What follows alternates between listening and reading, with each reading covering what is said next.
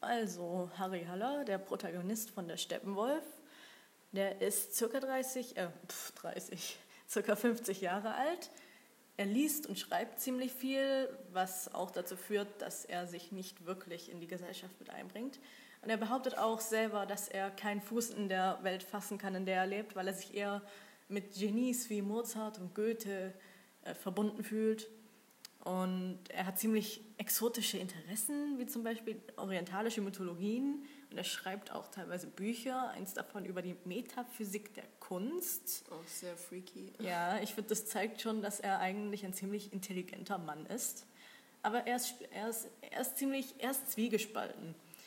Einerseits gibt es das Bürgertum, das angepasste, also seine angepasste Persönlichkeit, was er sozusagen als Maske verwendet. Und dann gibt es noch den Steppenwolf, der alles Animalische beschreibt. Er ist leidenschaftlich, aber auch, aber auch, äh, ja, ist er, äh, Entschuldigung, er ist leidenschaftlich, aber auch einfühlsam. Also das ist eher so seine triebgesteuerte Seite.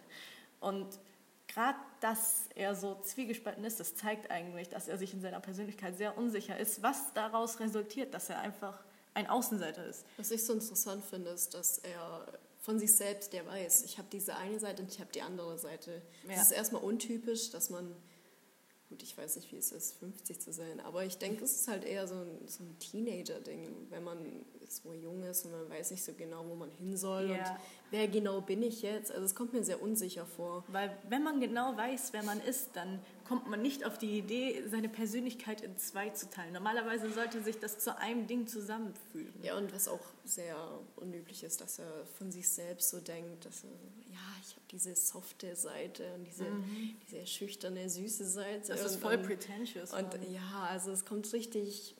Das hat schon was Überhebliches. Also ein bisschen. Und dann noch diese, ja, ja, das Normalerweise, wenn man jemand ist, dann muss man das nicht extra nochmal sagen und deutlich ja. machen, sich das selbst nochmal klar machen. Normalerweise drückt man durch seine Taten aus, wer man ist. Man genau. muss sich nicht extra noch beschreiben. Und andere sagen dann, hey, du hey, bist so, so und so. so. Ja, nicht genau. Der, nicht selbst, ja, ich bin so und so. Und das, das kommt sehr, sehr... Es wirkt so, als hätte er irgendwie eine Charakterbeschreibung, als hätte er sich irgendwas ausgesucht und das einfach so zusammengefügt und bildet sich jetzt ein, er wäre so.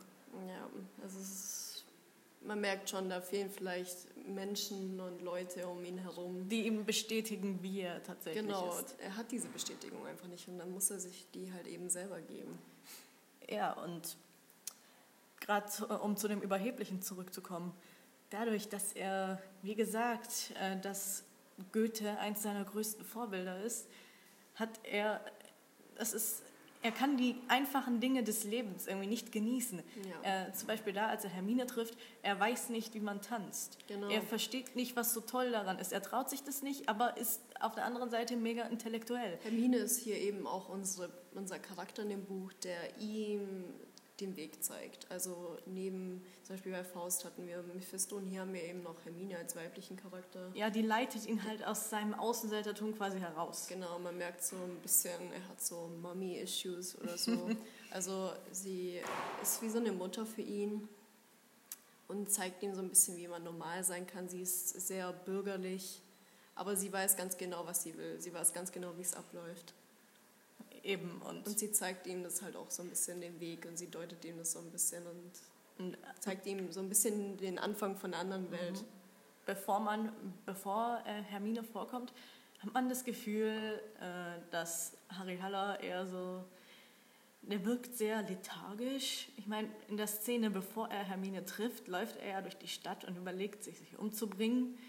Aber dann trifft er sie und dann plötzlich, boom, dann sieht, dann sieht man plötzlich, oh, da gibt es noch das und das im Leben. Warum kannst du das und das nicht? Warum genießt du das nicht? Warum bist du so, warum bist du so ein Sturkopf und kommst nicht aus deiner Schale heraus, weißt du? Ja, das ist auch wieder ganz interessant, dass wir hier wieder dieses depressive und suizidgefährdete ja. Bild haben. Also das scheint ziemlich typisch bei Außenseitern zu sein. Naja, ist schon vielleicht ein bisschen übertrieben. Ich würde nicht sagen, jeder Außenseiter möchte sich umbringen, aber das sind halt jetzt hier sehr krass. Ja, wenn man darunter leidet, dann kann ich das schon ja, nachvollziehen. Vor allem er ist 50, ja, der hat darunter sein ganzes Leben gelitten. Ja, das sind halt so Ähnlichkeiten, apropos, die er mit Faust aufweist. Apropos sein Alter. Ähm, er hatte eine Frau Und soweit ich weiß, war die Frau irgendwie geisteskrank. Und äh, sie hat ihn verlassen und er hat alles verloren. Und ich kann mir sehr gut vorstellen, dass diese Persönlichkeitsspaltung dadurch entstand, dass er so viel Leid hat ertragen müssen. Weil wenn man, ich, ich denke schon, dass es einen ziemlich runterzieht, wenn man eine Person liebt, also es war seine Frau, also muss er sie ja geliebt haben, wenn man eine Person liebt, die psychisch jetzt nicht so auf der Höhe ist und die einen dann noch mit runterzieht. Und ich denke, ähm, dieses Zwiegespaltene, das benutzt er, um sich selber vor seinen eigenen Gefühlen zu schützen. Also er nutzt seine bürgerliche Persönlichkeit als, äh, als Schutzwall, um sich nicht, äh, um sich nicht ähm, wie nennt man das noch? Vulnerable, das deutsche um Wort. Nicht äh, verletzlich. Ja, um nicht verletz, verletzlich. Ja, okay. Sie, ja, Sie wissen, was ich meine. Ja, genau. Damit er eben nicht wehrlos dasteht. Aber ich würde das auch nicht, gar nicht als normal beschreiben. Klar, das ist auf jeden Fall ein, normal ist das auf jeden Produkt von seinen schrecklichen Erfahrungen, schrecklich, also von seinen Erfahrungen.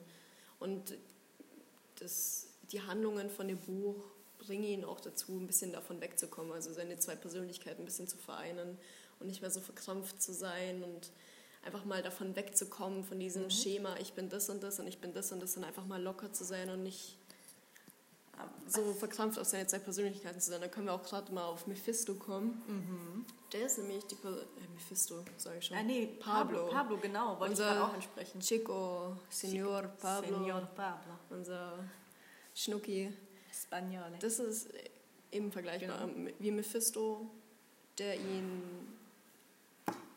darauf ihn einleitet, in diese Welt hineinzugehen. Also wir haben auch wieder diese Fantasiewelt, wir haben diese, der diesen Raum im Theater. Aber der, der Unterschied ist, Mephisto verwendet seine Magie und Pablo verwendet die Magie der Drogen. Ja, also es ist, auch, es ist auch eine Art von Magie. Schon. Also es ist eine andere Art, aber das ist halt die Art von Magie, die wir hier in diesem Buch haben. Also eine Art von Magie ist auf jeden Fall vorhanden.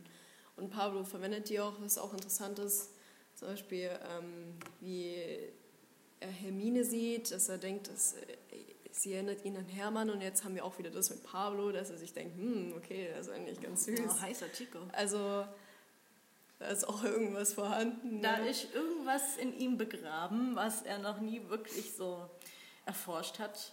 Also Faust ich. hatte einen ganz beeindruckten Eindruck von ihm, aber auch einen beeindruckten Eindruck. Er war auch ein bisschen eifersüchtig.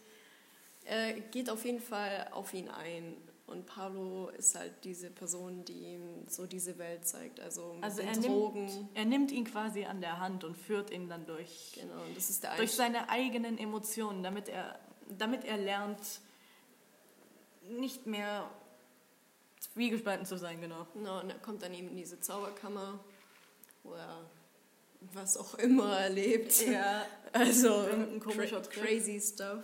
Ja. Und es ist ja nicht ich würde sagen, wir können eigentlich mit dem Vergleich anfangen, oder? Würde ich auch sagen. Ja, jetzt haben wir viel, ziemlich viele Punkte gesammelt, jetzt würden wir eh ja. zum Vergleichen kommen. Gute Idee. Also bevor wir uns wiederholen, kommen wir gleich mal zum Vergleich.